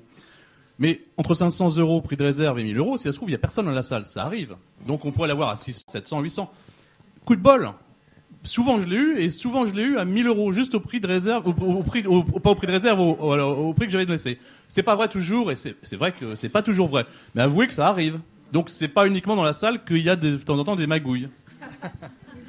Alors, je ne dis pas que tous les commissaires-priseurs sont des, anges et qu'ils sont tous parfaits. Mais évidemment, euh, d'abord, on pourrait vous répondre que si vous avez souvent l'objet au maximum de votre ordre d'achat, c'est que vous avez un très bon sens du marché et que vous connaissez bien les prix. Bon, mais, euh, mais il, est, il, est, il est possible, c'est, ça, ça, aussi, tout à l'heure, qu'est-ce qu'on vous reproche, c'est une histoire qu'on entend très souvent. Euh, moi-même, je laisse des ordres d'achat et euh, très souvent, je n'ai pas l'objet du tout. Donc, je peux vous dire que ça, arrive aussi. Mais euh, si, si un commissaire-priseur s'amuse à faire ça, c'est vraiment qu'il est idiot. Parce que vous savez, la marge bénéficiaire que nous avons surtout sur des objets à 1000 ou à, ou à, 2000 euros, euh, elle n'est pas telle que ça soit absolument indispensable de vendre 1000 euros quelque chose qu'on aura pu vendre 700. Donc en fait, pour, pour gagner quelques euros de bénéfices en fin d'année, euh, vous, vous perdez la confiance de vos clients. Donc c'est complètement idiot. Alors, euh, bon, voilà. et, sur des objets à 3 millions d'euros, on n'a jamais un ordre d'achat. on, est, sûr de ne pas être tenté. Il n'y a jamais un type qui vous dit achetez-moi ça à 3 millions d'euros. mais comme dans tous les métiers, il y a quelques idiots aussi, mais ça c'est. Euh, voilà, il y, a sûrement des, gens qui se tirent une balle dans le pied. Ça, fait, partie, ça fait partie de l'initiation aussi. Euh, on, on, apprend à savoir à qui on peut faire confiance. Euh, voilà. Et euh, il y a beaucoup. De... Parce que ce qui est vrai quand même, c'est que les commissaires-priseurs, en faisant élever les prix, bien sûr, ils défendent les vendeurs, ils défendent aussi leurs commissions. Hein. Bon, euh, à la fin de l'année, il faut pas l'oublier. Bon, mais c'est normal après tout. Mais on, on, sait que tel expert, il, il va pas vous faire de, de, voilà, etc. Puis au bout d'un moment, les autres ont ça. Alors là, là où il y a un problème pour moi aussi particulier, c'est la profession des experts, qui pose, je crois, un problème éthique extrêmement sérieux en France parce que euh, par une suite de successions euh, euh, législatives mal mal conduits, fiscales, enfin, etc., ils sont devenus libres de faire absolument ce qu'ils veulent. Et donc, par exemple, les experts peuvent très bien être marchands. Alors donc, ils expertisent éventuellement des choses. bon, et donc, ils peuvent très bien jouer sur les deux tableaux. Et on, on, sait très bien, et les gens, les initiés, même les moins initiés, quand ils lisent la presse, savent très bien qu'il y a des experts qui continuent de travailler à Drouot, qui sont extrêmement malhonnêtes et qui parfois même ont été condamnés euh, plusieurs fois, euh, ont été dans les grands scandales. Tout le monde sait qu'il que, y a un très gros problème par rapport à, aux, experts. Euh, aux, experts. en général. Les commissaires priseurs sont plus contrôlés, mais Il n'est pas expert. Moi, je me demande s'il n'est pas arrivé d'être expert. Euh, mais alors là, pour le coup, Didier bon. c'est vraiment une question qui vous concerne, la question de l'expertise, ah notamment euh, l'attribution, hein, évidemment, des, des, toiles. Il y a des affaires encore récentes qui sont. Moi, moi ce qui m'étonne le plus dans l'expertise, c'est que euh, il y a des pour chaque pour beaucoup de peintres, il y a l'expert. Et l'expert, c'est qui? C'est celui qui vous dit que l'œuvre est bonne et celle-là n'est pas bonne. Mais qui est l'expert quand on regarde? C'est la petite fille du peintre euh, c'est euh, l'ayant droit parce que sa grand-mère a hérité, parce qu'elle était. Enfin, c'est n'importe quoi. Ou quelqu'un qui dit. Alors, il y a quelqu'un qui dit souvent, l'expert, c'est celui qui dit qui y est, mais c'est un peu ça. Oui. Il y a quelqu'un qui se. J'ai des noms, mais je n'en donnerai pas. Mais des, des gens qui sont experts, soi-disant, d'un artiste, qui n'ont jamais rien écrit sur cet artiste, qui n'ont pas d'œil, tout simplement, et qui disent n'importe quoi. Une fois que cet, cet expert, s'il est reconnu par le marché, et on ne sait pas comment il est reconnu, il est parce que voilà, tout le monde dit c'est lui, on va les montrer à elle. Et il mm. peut se planter complètement et il arrive de se, on le sait tous, qu'il se plante souvent complètement. Il y en a qui sont très mauvais. Et, et ben, ça veut mais qui restent les références. Pour vendre l'œuvre et, pour l'œuvre, c'est dramatique. Et pour, pas pour le vendeur, bien sûr, mais pour l'œuvre aussi. Euh, donc, il y a vraiment, non, il y a un problème d'expertise, mais parce que tout simplement, c'est très compliqué l'expertise. Euh, alors il y a des experts aussi qui sont spécialisés. il y a des experts, trop spécialisés qui connaissent rien à l'artiste sur lequel ils travaillent, parce que c'est pas parce qu'on est, on a travaillé 15 ans ou 50 ans sur un artiste si on n'a pas d'œil, on n'a pas d'œil. Hein. et l'œil, ça, ça, ça s'acquiert un peu, mais pas tant que ça. C'est aussi un don. Ça se travaille, ça se travaille. Donc il y a des, experts très spécialisés sur un artiste qui sont, nuls, et puis il y a des experts très, moins spécialisés qui sont très bons sur certaines choses, mais même un expert très bon qui est spécialisé sur tout du 14e au 20e siècle, il ne peut pas connaître tout. Donc c'est évidemment, et c'est là qu'on parlait d'initié, pas initié, bah, quand on achète à Drou, il faut quand même faire son opinion soi-même, hein, déjà. Euh, ensuite, il faut savoir à qui s'adresser, savoir si l'expert est bon ou pas bon. Et puis même un bon expert, même un très bon expert peut se tromper. Donc c'est vrai que c'est quelque chose d'un peu compliqué. Mais il y a un vrai problème de l'expertise, mais je crois qu'il est insoluble tant qu'on continuera à, reconnaître que quelqu'un dont on sait tout. Il y a des experts, tout le monde sait qu'ils sont nuls. Et pourtant, les mêmes personnes qui disent qu'ils sont nuls, ils iront le voir quand ils auront une œuvre de parce que de toute façon, ils ne peuvent pas faire autrement. Alors il faut avoir peut-être le courage de temps en temps de travailler soi-même. Il faut travailler, il faut documenter, etc. Et je pense que ça, c'est une chose importante. Alors, euh, je vois qu'il est déjà effectivement l'ennemi, alors que les premières euh, mains se lèvent. Si vous avez des questions, interrogations à poser à nos invités, et surtout Hervé Chayette qui va partir le premier. Il y a monsieur qui lève la main, le temps assez comme aux enchères. Euh, monsieur, donc, troisième rang. Oui, bonsoir. je pensais là à ce qui se passe à Drouot, le scandale où il y a eu 6000 œuvres qui ont été volées, quatre commissaires priseurs qui sont mis en examen, les commissionnaires qui ont été obligés de tous être changés. Qu'en, pensez-vous? Alors que ça devait être sûrement quelque chose euh, qui était connu depuis quelques années.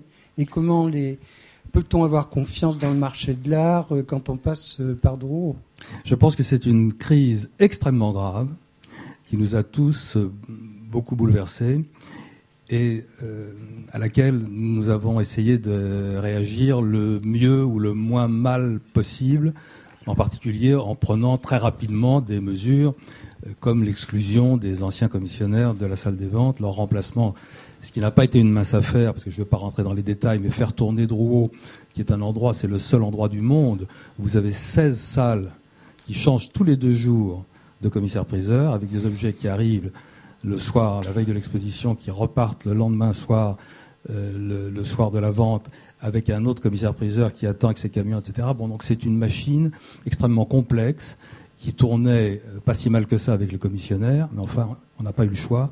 Il a fallu les dégager et il a fallu euh, assez rapidement les remplacer par d'autres manutentionnaires qui ne connaissaient absolument pas ce métier. Donc ça a été, je vous assure, un vrai problème il est absolument inexact que tout le monde savait ce qui se passait.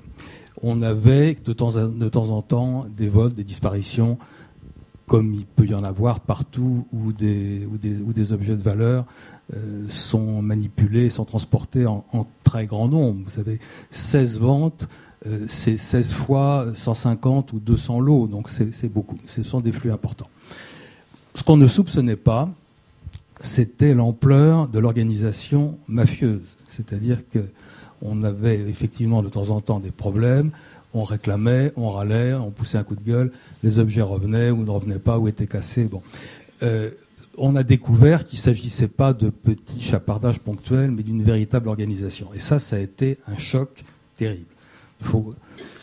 essayer de faire confiance aux gens qui dirigent Drouot. Je n'en fais personnellement pas partie, dans un sens, j'en suis heureux. Euh, il faut faire confiance aux nouveaux dirigeants de Drouot pour prendre les, mesures euh, nécessaires. Voilà ce que voilà ce que je peux dire. Mais euh, mais ça a été un choc terrible. Et évidemment, notre métier repose à 99% sur la confiance. Donc il faut absolument, on n'a pas le choix. Il faut rétablir cette confiance. Je, je, vais, je vais intervenir par la fin pour, pour nuancer mon propos quand même, parce que je pense que c'est important. Je vais conclure par je pense que maintenant, effectivement, ce type de problème est apparemment en grande partie terminé. Et que maintenant, on est peut-être dans des petits chapardages, ça peut encore exister. Mais dire que on n'était pas au courant, que personne n'était au courant, moi, je fréquente Dro depuis 25 ans. Tout le monde disait comme ça. Alors, effectivement, à ce niveau-là, euh, peut-être pas. N'empêche que tout le monde savait que les commissionnaires, il y avait un vrai problème de commissionnaires, que quelques commissaires priseurs, il y avait un vrai problème. Tout le monde le savait. Tout le monde le savait qu'il y avait des encyclopédies qui se vendaient, et puis on enlevait un bouquin, et puis on le vendait, c'était pas, c'était dépareillé, donc c'était pas cher, et puis après on retrouvait le bouquin. Tout le monde savait ça. Donc, on était initié, on faisait attention à ce genre de choses, mais on n'était pas initié, on le savait pas. Et ça, c'est vrai. Et je pense quand même que tout le monde savait qu'il y avait un véritable problème, mais les gens fermaient les yeux, où il y a des gens qui le savaient, mais qui étaient eux-mêmes dans le système, et ils savaient que si jamais, moi j'ai des, je peux pas, je peux pas donner des noms, des gens qui faisaient des ventes aux enchères, et qu'ils ont voulu s'opposer à ça, ils étaient bloqués, par exemple, les ascenseurs étaient bloqués par les commissionnaires. Ils ne pouvaient plus travailler à Drouot. Donc ils étaient obligés de se taire il y avait un véritable système, effectivement, qui était mafieux. Je pense qu'une partie des gens savaient, encore une grande partie des gens et des professionnels le savaient, mais que c'était un peu, on savait pas très bien comment faire parce que les commissionnaires avaient une puissance incroyable à Drouot. Ça, je crois qu'il faut, le dire. Maintenant, je pense qu'effectivement, je pense que, je pense que, que, Vincent euh, doit savoir un petit peu ça parce qu'il connaît bien tout ça. Moi, je peux dire que, par exemple, c'est une chose où je n'ai pas traité sur la patrimie de l'art parce que ce n'est pas de l'histoire de l'art. Ce n'est pas de l'histoire de l'art. Bon, par exemple, j'étais au courant avant qu'on le lise partout dans la presse de, la mise en examen des commissionnaires. J'étais au courant pour les quatre ou cinq commissaires priseurs qui ont été mis en examen. J'étais au courant dans l'ordre où ils ont été mis en examen. J'étais au courant de ça. J'en ai pas parlé parce que pour moi c'est pas de l'histoire de l'art, mais c'est du marché de l'art. C'est important ça. Et les œuvres, les 6000 œuvres, apparemment c'est quand même des, des, des, des, des très médiocres. Enfin, voilà, je, je, voulais, je voulais exactement dire ça. Allez voir sur le site qui est un site public, bien entendu, euh, qui est un qui est, qui est un site de la police. J'ai pas retenu par cœur, mais enfin, c'est facile à trouver. Allez voir sur le site, vous, vous, allez voir toutes les photos des objets qui défilent. Alors effectivement, il y en a 6000, mais il y a il y a 5000 merdes. C'est vraiment il y a pas il y a pas grand chose de. de... Oui, ah, c'est pas une raison pour les voler. Je veux, mais, voilà, il faut, faut quand même remettre les choses un peu aussi ça qui dans, leur proportion. C'est ça qui faisait le grand art, parce que euh, moi, je, je, pense que, euh, enfin, au fond, je suis pas tellement en désaccord avec ce que tu dis. C'est presque la même chose. Tout le monde savait. Tout le monde savait. Moi, je l'ai écrit il y a dix ans. J'ai dit il y a un gros problème. Euh, bon, je pense que ça tient aussi du fait que Drouot, c'est un vase clos. Euh, il fut quand même un temps où Maurice Reims raconte que les commissaires priseurs se réunissaient il y a longtemps, hein, il y a plusieurs décennies, donc aujourd'hui il y a prescription, se réunissaient chaque année pour minorer leur chiffre d'affaires ensemble par rapport à ce qu'ils déclaraient au fisc. En disant ah ben non tu peux pas déclarer tant parce qu'après moi tu comprends relativement euh, le fisc va s'en apercevoir il faut que tu baisses ah ben non faut je peux pas trop baisser mais faut remonter etc donc c'était quand même une communauté qui vivait en vase clos avec ses propres règles à l'écart de la disons de la loi sans être pour autant une mafia, on peut pas dire ça, mais avec ses propres règles, ses propres coutumes, etc. Et les Savoyards qui se sont implantés au XIXe siècle, ils, ont, leurs propres coutumes, dont la, la chour faisait partie de la coutume quasiment quotidienne. Par exemple, pour le vin, le vin, ça a toujours été un grand euh, appât des, des commissionnaires, n'est-ce pas? Et on, moi, j'ai toujours su euh, que quand on achetait une caisse de vin, il fallait jamais la laisser le soir hein, et la récupérer le lendemain. Et ça m'est arrivé une fois. Et évidemment, la caisse a été ouverte, il manquait la moitié des bouteilles. Voilà. En, en, en, et, et, et, moi, je, je savais ça. Autre exemple. Autre bon, exemple. Euh, donc. Euh, un autre exemple, c'est juste les manettes. Vous savez, les manettes, il y a des manettes avec des Bon. livres, etc. Oui. Eh ben, faut pas, faut vraiment vérifier parce que ils se faisaient leurs propres manettes. C'était des vendeurs différents, mais c'est pas très grave. Voilà. Hein, on... Alors, ce qu'on, ce qu'on ne savait pas, je pense, et là, je, je suis d'accord, je pense qu'il faut, c'est que le système était complètement structuré. Et que, par exemple, les mecs, quand ils venaient, euh, alors d'ailleurs, oui, je peux, vous raconter une anecdote, c'est que j'ai dîné hier avec un ancien président de Drouot qui, lui, il avait trouvé la combine. La combine, c'est que quand on allait chez un collectionneur et qu'il y avait une cave, ou que même une cave à vendre, on, il disait, bon, madame, bon, voilà, vous- on, on va prendre vos affaires, mais vous savez, il y a une règle, c'est impératif, vous donnez euh, au moins deux bouteilles de vin, sinon une caisse, par commissionnaire. Et comme ça, il disait au commissionnaire, voilà, maintenant vous me foutez la paix sur le reste des objets. Et donc la, personne disait ah bah c'est une règle, bah, c'est obligé. Elle donnait voilà. Et donc il avait trouvé ce moyen. Donc lui aussi, et il, connaissait ça depuis depuis toujours quoi. Parce qu'effectivement là, il y avait presque des il y avait des, côtés raquettes. Après les mecs, ils bossaient pas, ils cassaient des trucs, euh, ils venaient pas, ils amenaient le matériel en retard. Si jamais il y avait des commissaires priseurs qui qui s'opposaient trop donc il y avait un peu un accord, un peu. Mais là où je suis d'accord, c'est que ça portait. Mais c'est ça qui faisait la, la beauté du truc, c'est que ça portait sur des petits trucs. Donc personne ne portait plainte, personne s'en apercevait. Parfois, euh, quand vous avez une succession, euh, bon, bah, d'une grand-mère qui est morte à 90 ans, que ses petits enfants venaient pas visiter, s'il manquait un truc ou deux, euh, on ne sait pas trop ce qu'elle avait, etc. Donc les gens s'en apercevaient pas. Moi, j'ai un ami euh, qui est journaliste à Libé, un jour, son, frère est mort et il a déposé une collection de jouets anciens. Dans les jouets anciens, il y avait un, il y en avait un qui, qui valait 300 euros. Bon, eh ben dans le déménagement, c'est le seul qui a disparu. Voilà. Et bon, il n'a pas porté plainte pour autant, il va pas s'emmerder, euh, etc. Et, et là où la, la connerie, il y en a qui ont fait une connerie, c'est qu'il y en a un, il a pris une marine de Courbet, et il l'a mise dans son salon. Ça, c'était la bêtise à ne pas faire. Et après, tout Ouais. le reste est ressorti. C'est sûr, ça se voit un peu plus. Donc oui. on est entre la tradition sympathique, euh, plus ou moins un art si on veut, euh, et, et, et, et une histoire qui en fait était beaucoup plus orchestrée, beaucoup plus organisée qu'on le pensait, parce que quand les, quand les commissionnaires stagiaires commençaient, on leur mettait un billet dans la poche. Et ils disaient mais c'est quoi ça? Ah t'occupes, t'occupes. C'était le billet, le partage du larcin. Et puis après on disait bon, et puis après il rentrait dans le truc, lui aussi il devait chourer, et tout le monde se partageait tout. Et c'est ça dont les flics se sont aperçus. Euh, Euh, Sans micro, ça va être moins, moins bien. Mais euh, Édouard Vigneault, qui était sur cette estrade la semaine dernière et dans la salle, que tous les intervenants viennent toutes les semaines, il y aura plus de place comme ça après. Euh, Je- je collectionneur, Oui, oui. historien d'art. Je résiste pas à deux choses. Une anecdote que vous, vous connaissez sans doute, mais qui est assez truculente et qui montre qu'il y avait vraiment une entente parmi tous les commissionnaires. Je trouve ça vraiment savoureux. Peut-être qu'un livre sera en préparation par Vincent Noss. C'est que un jour, on se rend compte, le commissaire priseur euh, voit la, la, la- la salle d'exposition et puis se dit, mais où est, où est le piano à queue? Où est le piano à queue? Alors il dit au commissaire, écoutez, je veux le piano à queue de Madame Intel. C'est pas possible. Et là, l'après-midi, deux heures après, il y a un piano à queue. Et là, le commissaire priseur se dit, mais ah bah non, il n'y avait pas de piano à queue chez euh, Madame Intel. Donc, vous voyez, c'était pour dire le, désordre fabuleux qui régnait, mais ils avaient réussi à trouver un piano à queue, parce qu'eux-mêmes ne sachant pas ce qu'ils avaient euh, mis de côté. Et pour revenir à ce que dit Hervé Chayette, c'est vrai, je suis allé sur le site tout à fait par hasard, il y a que, mais c'est une horreur. On devrait peut-être leur donner une prime, ils ont débarrassé, c'est un lot, c'est six containers, il faut les couler, mais très vite. Ah mais c'est affreux, je sais pas, c'est, faut, faut, faut les brûler, euh, les, les brûler très très vite parce que c'est, c'est, c'est catastrophique. En même temps, il peut y avoir des cas plus, plus sérieux, plus graves.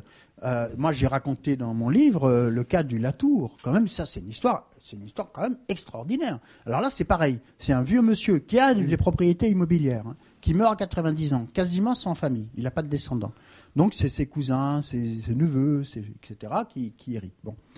Et eux, ils ne les connaissent pas. Bon. Et dans la- l'appartement, il y a un vieux tableau euh, en fumée auquel personne ne prête attention et qui est, qui est expertisé hum, 1000 francs avec une, une autre petite peinture. Le gars, il va à Drou, Montmartre. Bon. Il met tout ça, alors c'est cuisinière, euh, là c'est l'endroit où on vend les, cuisinières, les vieux frigos, etc. Donc vous avez les bandes, hein, les bandes d'arabes, les bandes de gitans, les bandes d'italiens qui se partagent le truc et tout, c'est très très spécial là-bas. Et euh, donc, euh, il- et il met les deux peintures dans le même lot.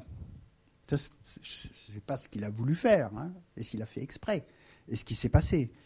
Mais il y a l'une des héritières qui vient, une nièce, elle dit Tiens, euh, j'ai rien à faire, euh, j'y vais cet après-midi.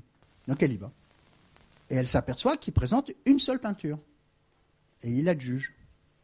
Bon. Et elle va le voir après, elle lui dit Et l'autre peinture?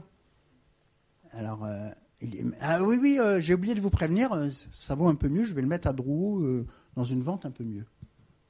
Bon.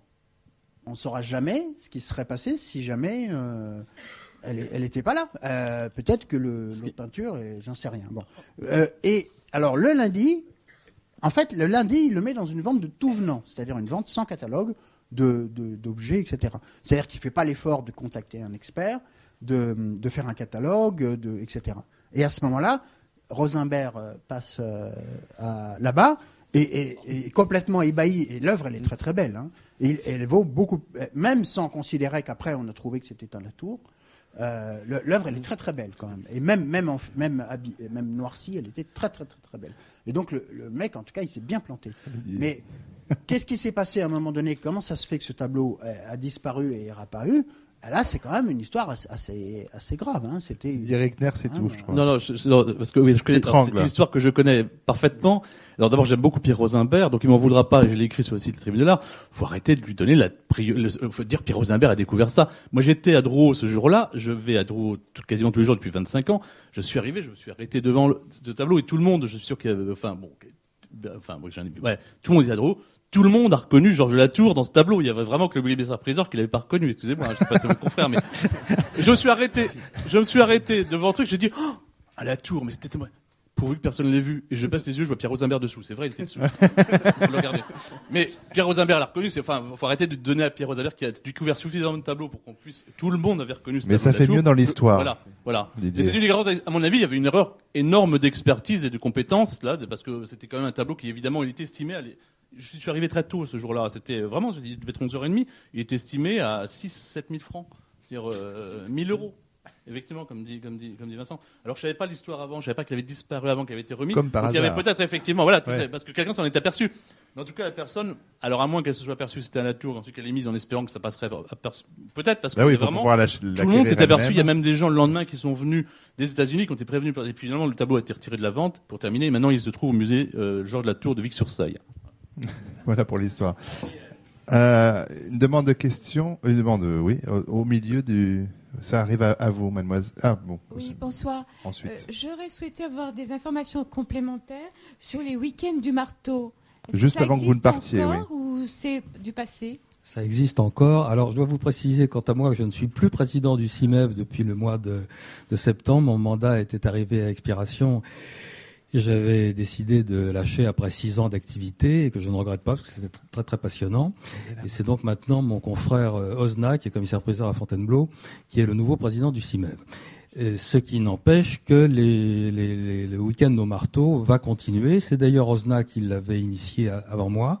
Et chaque année, euh, au mois de mars, en général, euh, tous ceux qui, tous les commissaires-priseurs de France qui le désirent, font une vente ou euh, créent un événement dans leur hôtel des ventes le même week-end. Donc c'est ça le principe. Alors, ou c'est une vente qui sort de l'ordinaire, ça peut être une vente de charité, ça peut être une vente dans une spécialité un peu plus rigolote que, que les spécialités classiques, ça peut être euh, une journée d'expertise gratuite, ça peut être des jeux, ça peut être quelque chose euh, destiné aux enfants. Je me souviens qu'il y a quelques années, Sotheby's avait fait un parcours très amusant pour les, les enfants de ses clients. Faubourg Saint-Honoré, je ne sais pas si Christine a fait quelque chose. Enfin bon, et euh, ce qui est sympathique, si vous voulez, c'est que voilà, les grandes maisons euh, participent et puis les petits commissaires-priseurs, euh, euh, aussi bien à Drouot qu'en province, participent aussi, chacun selon ses moyens, selon son imagination, et ça a pour but, encore une fois, d'attirer vers les hôtels des ventes des gens qui n'osaient pas y aller, qui ne connaissaient pas, et donc essayer d'élargir notre notre fréquentation et de rendre notre image plus perceptible. Et je dois dire que nos amis journalistes sont toujours très réceptifs et qu'à chaque fois, nous avons eu une presse aussi bien écrite que radio, télé, etc., euh, régionale, nationale, une presse formidable. Donc c'est vraiment une opération, à mon avis, qu'il faut maintenir. Alors, puisque c'est l'heure d'ailleurs, je vous libère, Hervé Chayette, parce que vous restez encore cinq minutes avec nous. C'est tellement bien d'être ici. Euh, juste avant que mademoiselle ne euh, s'exprime, Alexandre Garel, est-ce que vous, vous faites comme ça euh, chez Christie's France une sensibilisation? Est-ce que vous avez des opérations pour faire venir un nouveau public euh, non initié dans votre salle de vente? Est-ce que c'est Bah, une on- envie en on tout cas? maintient des ventes qui s'appellent les ventes intérieures, qui sont des ventes un peu généralistes, avec des œuvres entre 100 et, et 50 000 euros. Donc c'est un petit peu ce, ce qu'on a de plus proche pour. Quelle publicité est faite sur ces ventes pour qu'on puisse y aller, nous? Ça se passe Euh, quand? Écoutez, on en a tous les deux mois. Euh, faut aller sur le site de Christie's pour voir. Voilà, c'est des, des ventes renseigner. générales, exactement. Très bien. Mademoiselle. Ma, ma question est assez liée. C'était euh, un sujet qu'on n'a pas vraiment abordé, c'est les méthodes pour s'initier, parce qu'on a devant nous des initiés qui connaissent les codes et qui ont la chance, mais j'en fais pas encore partie.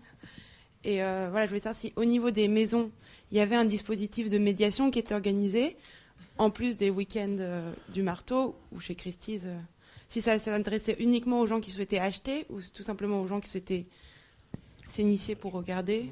Bah, Il y a quand même Voilà. quelque chose de formidable dans les ventes, c'est qu'elles sont euh, ouvertes, euh, gratuites, publiques, donc on peut aller aux expositions, euh, trouver des catalogues. Et, et- enfin, personnellement, j'ai appris comme ça et je vois pas de meilleure école. hein. Il faut oser d'abord. Alors, Mais Didier d'abord, après avoir dit qu'il fallait lire la tribune de l'art pour s'initier, non, je plaisante. Euh, mais ce que je veux dire, c'est que d'abord, quand même, on parle, on d'art là. Alors, effectivement, il y a des objets à 60 euros, 200 euros, et des fois, il y a des objets, d'art à 1000 euros, à 500 euros, parce que c'est pas forcément très cher. hein. Il y a des, choses très belles qu'on peut acheter à ce prix-là. Donc, parlons d'objets d'art, parlons pas de, de, de, de, de frigidaire qu'on peut aussi un peu trouver de temps en temps, mais plutôt Drouot au nord d'ailleurs. Bon. Mais non, mais il y a vraiment. Quand on va à Drouot, faut quand même. Moi, je suis toujours quand même un peu effondré parce que c'est vrai qu'il y a beaucoup d'objets d'art, mais dans il y a des ventes tout le temps. C'est ça qui est formidable à Drouot. On, on de tout, c'est vraiment formidable. Mais c'est vrai qu'aussi, il y a 80% quand même d'objets comme ceux qu'on a actuellement sur le site. C'est quand même pas uniquement que des belles ventes. Hein. Donc parlons, parlons d'art. Pour s'initier aux ventes aux enchères, pour si on veut acheter, il faut d'abord savoir de quoi on parle. Donc il faut se passionner pour quelque chose, il faut s'intéresser, il faut aller dans les musées, il faut lire, etc. Ça c'est la première chose. Deuxièmement, il y a aussi, je crois, il faut parler quand même des marchands. Euh, parce qu'il n'y a pas que le marché de l'art, etc. Donc il y a aussi des marchands qui peuvent vous apporter beaucoup de choses parce qu'ils connaissent les choses, parce qu'ils ont le temps aussi. Donc il y a les ventes aux enchères, il y a les marchands. Euh, il faut il faut fréquenter, il faut prendre les tableaux en main, il faut pas avoir peur de les regarder, il faut comprendre ce que c'est, etc. Il faut se passionner. Si vous vous passionnez, vous apprendrez. Et si vous apprenez, vous serez. Et alors évidemment, faut lire faut lire Vincent Noss parce qu'il donne beaucoup de beaucoup de choses sur le marché de l'art aussi. Il faut lire partout. Enfin, faut, faut aller partout.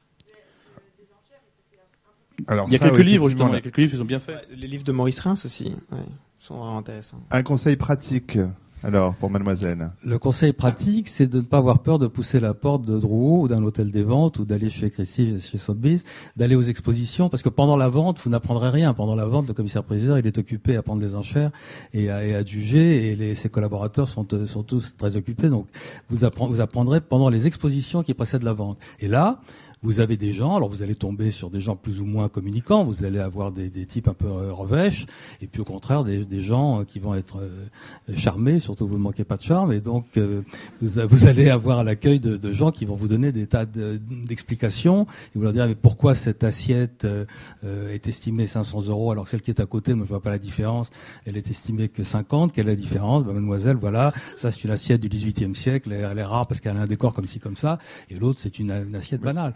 Et c'est comme ça qu'on apprend. Et on apprend, vous avez tout à fait raison de le souligner, beaucoup aussi en n'ayant pas peur d'aller chez les antiquaires, dans les galeries d'art moderne ou d'art contemporain, si c'est ça qui vous attire. Et là, vous avez des gens qui sont très tranquilles, il n'y a jamais la foule, sauf peut-être le jour du vernissage, et, ils auront tout le temps de, de dialoguer avec vous. Donc c'est à vous d'aller vers les professionnels. Et à, de rares exceptions près, c'est quand même plutôt des gens qui ont envie de vous faire partager leur savoir, leur passion, et qui vont peut-être aussi, par, par esprit de lucre, euh, se dire, mais cette jeune fille, pour l'instant, elle a peut-être pas beaucoup d'argent parce qu'elle est très jeune, mais c'est une cliente du futur. Donc on a évidemment intérêt à, à- à communiquer un, un maximum. Et ce que j'entends peut-être aussi, euh, mais peut-être euh, je me trompe, euh, c'est que on a aussi ces images de cinéma où si on se gratte le nez, le commissaire priseur va croire que je fais une enchère. Les, questions peut-être un peu pratiques, quoi. Comment on fait? À quel moment est-ce qu'on lève la main? On lève pas la main On est tétanisé et du coup on n'ose pas rentrer dans une salle. Quand même, il y a ces, choses très très pratiques là encore. C'est la pratique. Il n'y a pas, il y a pas autre chose, si vous voulez. C'est sûr que quand vous n'avez pas l'habitude, vous êtes paniqué, vous avez le trac, vous avez le cœur qui bat, vous savez pas à quel moment lever la main. Et, ben voilà, il faut, il faut surmonter ça et puis petit à petit et, et pas commencer euh, à acheter des choses qui, qui, qui valent ce que vous gagnez. regarder en, les ce autres que vous gagnez en trois mois. Bon, il faut, il faut, il faut euh, intervenir dans la mesure euh, raisonnable de votre pouvoir d'achat et petit à petit vous vous initiez. À Drô, quand même, méfiez-vous à qui vous demandez, parce qu'il y a des commissaires priseurs qui connaissent. Non, non, mais attendez. Il y a des commissaires priseurs qui connaissent très bien, il y a des experts, et puis il y en a qui sont pas bons du tout. Je rappelle très bien quand il y avait les commissionnaires, eh bien, euh, les commissionnaires étaient là, et puis les gens demandaient, et ça, qu'est-ce que c'est? Et puis ils racontaient ce que c'était, ils racontaient souvent n'importe quoi, parce qu'ils n'étaient pas formés, etc. Ils étaient là pour transporter des objets, les montrer. Mais ils devenaient, entre guillemets, des experts. Donc, mais il y a un peu un esprit critique aussi par rapport aux personnes qui, parce que tout le monde n'est pas apte à vous renseigner. hein. Dans, dans mon, moi, dans mon livre, j'ai, à chaque chapitre, après avoir égratigné les professionnels, je donnais des conseils. Donc à chaque fois, je disais, faites pas ci, essayez de faire ça, etc. Je pense qu'il y a quelque chose qui est important dans cette histoire, c'est l'amour. Il faut, d'abord, pour apprendre, il faut aimer. Hein. Euh, pour avoir envie de mieux connaître l'histoire de l'art, une œuvre, euh, une technique, etc., il faut y trouver du plaisir. Il faut, euh, c'est ce, rapport qui joue. La deuxième chose, c'est que si possible, il faut toujours, ou pratiquement toujours, avoir un référent en qui on a confiance et qui n'est pas le même. hein. Quelqu'un qui va vous donner un avis sur un tableau ancien, euh, vous voyez dans le catalogue à l'avance, vous allez à l'exposition éventuellement le matin, vous lui demandez son avis. Est-ce que ça vaut le coup que j'achète ça? Bon, vous savez que vous pouvez lui faire confiance. Mais ce ne sera pas le même qui vous donnera l'avis sur une montre ou sur une bouteille de vin. hein. Euh, ça, c'est la deuxième chose. Et là, il faut, en général, acheter parce qu'on aime quelque chose. Alors, il ne faut pas acheter au-dessus de ses moyens. Jamais. Il faut toujours acheter pas cher. D'autant plus que plus tard, c'est ça l'avantage des ventes aux enchères, ça peut, il y aura autre chose qui se représentera. C'est pas grave si on l'a pas. Il faut jamais monter les enchères au-delà de ses moyens. Il faut acheter en dessous de ses moyens. Et là, bon, si on aime un dessin et qu'on a envie de l'accrocher et qu'on l'a payé, euh, disons 500 euros, bon, euh, bon, bah, euh, bon, alors on se dit il est bon, il est pas bon, il est d'un tel, il est pas d'un tel, on s'en fout, on l'aime et, et on l'a pas payé trop cher. Donc c'est comme ça, je pense qu'il faut partir. Hein, il faut euh, il, faut il faut trouver du plaisir et de l'amour dans ce qu'on dans ce qu'on acquiert. Alors, on, remercie effectivement d'abord Rachayet qui va vraiment y aller. Merci à vous. Alors, fait, comme ça, il prend les applaudissements pour lui. C'est formidable. C'est vraiment un artiste. Hein. Effectivement, c'est un grand comédien. Merci à vous. Euh, donc, premier conseil d'acheter le livre de Vincent Noss et puis ils sont nombreux à vouloir vous emmener visiblement pour une euh, visite privée, je crois. Euh, monsieur, merci à vous. Bonsoir. Donc moi je suis artiste et je travaille dans un groupe d'artistes. On mène une réflexion depuis euh, 2006 sur la définition de l'art, les questions euh, propres à l'image comme euh, le langage visuel, euh, la logique visuelle, différentes choses. Les relations aussi entre euh, esthétique et milieu. Et euh, pour reprendre la, donc en ce moment on intervient à, à Formation euh, pour euh, des conférences sur la définition de l'art. Et pour reprendre la question en fait de, Madame, euh, de quoi on parle, quelles sont les méthodes pour euh, aborder l'art. Euh, je crois que c'est vrai qu'on peut fonctionner au coup de cœur, on peut fonctionner euh, à l'intuition, mais peut-être qu'il y a aussi d'autres approches. Euh, certes, il y a l'art, mais nous on parle plus du bon art, c'est-à-dire qu'est-ce qui est beau, qu'est-ce qui marche, qu'est-ce qui nous plaît, mais on parle rarement de qu'est-ce que l'art. Et euh, évidemment, comme on n'a pas forcément les outils pour définir ce que c'est, on est un peu dépossédé euh, quand, euh, je sais pas, euh, un artiste ou je sais pas quelqu'un, un collectionneur va pour faire la promotion d'une œuvre d'art. Bah, si on a le coup de cœur pour cette œuvre, on peut dire ok c'est super, c'est beau, mais quand ça nous plaît pas, bah, comment on explique que ça a un intérêt ou que ça en a pas et, quelle est la méthode. C'est pour ça que je reprends le mot méthode parce que je crois que c'est beaucoup le problème, c'est quelle est la méthode pour définir l'art et, et s'il y a quelque chose d'intéressant dans cette dans cette œuvre, euh, en quoi elle a sa raison, euh, sa place dans l'histoire de l'art, en quoi elle a sa place dans l'histoire des formes, sachant qu'il y a une histoire de l'art et il y a des histoires de l'art. Et euh, donc je crois que c'est quand même un, espace euh, très vaste et si on n'a pas une carte pour pouvoir se déplacer, on a beau vouloir aller quelque part, mais si on n'a pas la carte, c'est assez difficile, de s'y rendre. Sauf que là, il y, a, beaucoup de cartes, c'est ça aussi qui est un peu le problème. Euh, on- L'intervention euh, mérite un débat en soi, ce qui n'est pas tout à fait celui de, ce soir. Pour autant, je ne sais pas si quelqu'un avait envie de, de réagir sur cette intervention. On va prendre peut-être juste une dernière question. Intervention D'accord. Euh, moi, je voulais demander qui sont les experts de l'art contemporain? Que ce soit auquel, enfin, c'est-à-dire ceux à qui les artistes, les jeunes artistes, mais aussi les peut-être futurs, futurs euh, euh, collectionneurs peuvent s'adresser. Donc, voilà. Oui, effectivement. Alexandre Carrel, ça c'est. Bah, les, exégètes de l'art contemporain, je pense qu'aujourd'hui, c'est les curateurs, c'est-à-dire les, gens qui organisent des expositions, qui, font émerger, qui rendent possible, euh, enfin, la monstration de jeunes artistes et qui, ont un discours sur l'art. Euh, moi, en tant qu'expert, euh, je suis un expert du marché, mais je me sens rien. J'ai un point de vue sur sur des artistes, mais c'est pas mon rôle de d'expliquer ou de voilà de, de je, je suis pas critique non plus. Donc euh,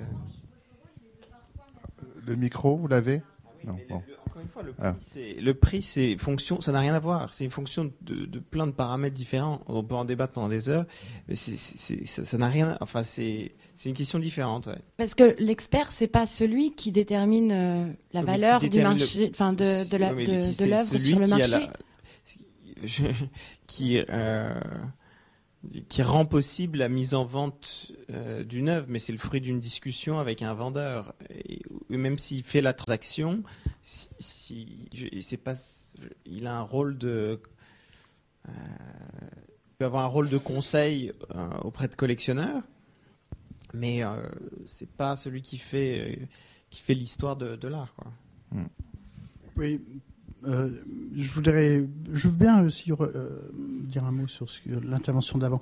Euh, euh, je, euh, quand tout à l'heure je vous ai dit qu'il fallait aussi euh, éventuellement, surtout quand on achetait quelque chose de cher, hein, bon, quand on achète une montre euh, pour une copine et tout, bon, on n'a pas besoin de, enfin, pas non plus euh, se casser la tête, mais euh, euh, quand euh, même des grands personnages ont besoin de spécialistes. hein. Euh, Madame Pinault s'est fait planter euh, plusieurs fois à Drouot. Parce qu'elle a acheté des choses euh, parfois pour des records, pour des millions d'euros, euh, qui étaient soit affreuses, soit fausses, quoi. Bon, et parce qu'elle n'a pas voulu faire appel, euh, elle sait très bien, elle a cette réputation, elle a des grandes qualités, c'est une femme très bien, mais elle ne veut pas faire appel à des spécialistes, y compris d'ailleurs aux experts de Christie's, que- auxquels elle pourrait téléphoner sans difficulté, et elle veut pas le faire.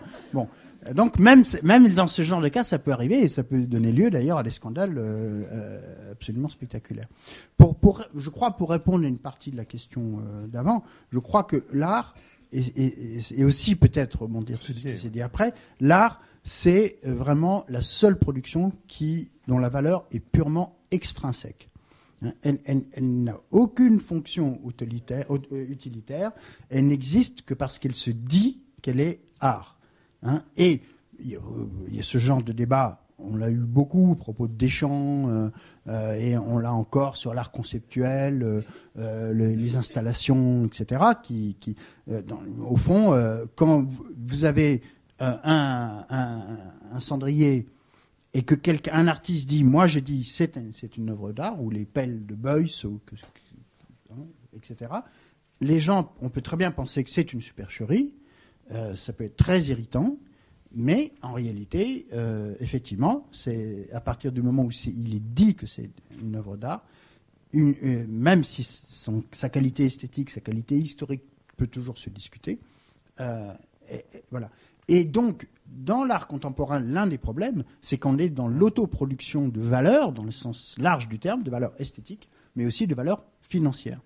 Et, et là, effectivement, euh, si j'avais un conseil à vous donner, n'investissez pas dans l'art contemporain.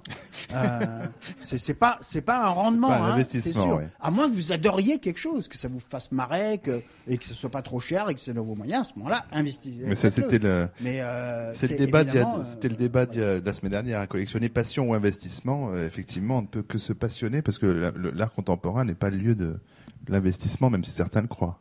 Pardon, Enfin, hein, je ne sais pas si est la branche sur laquelle sûr, sûr, bien un sûr. peu assise. Mais enfin, il y, a- il y a quand même une aventure possible, hein, commune, avec des artistes de sa génération, enfin d'autres euh, rétributions que des rétributions, enfin Bien sûr. esthétiques pures, quoi. Non, mais la question de l'expertise concernant en tout cas l'art contemporain, et ça, ça- ça vaut pour tous les arts, hein, c'est la même chose dans le spectacle vivant ou, ou dans la musique, euh, c'est une question que se pose l'État depuis longtemps. Euh, qui est, qui est l'expert de, de l'art en train de se créer On va rester sur cet euh, immense point d'interrogation puisqu'il est 20h et remercier nos participants et le public. Merci à tous et à toutes.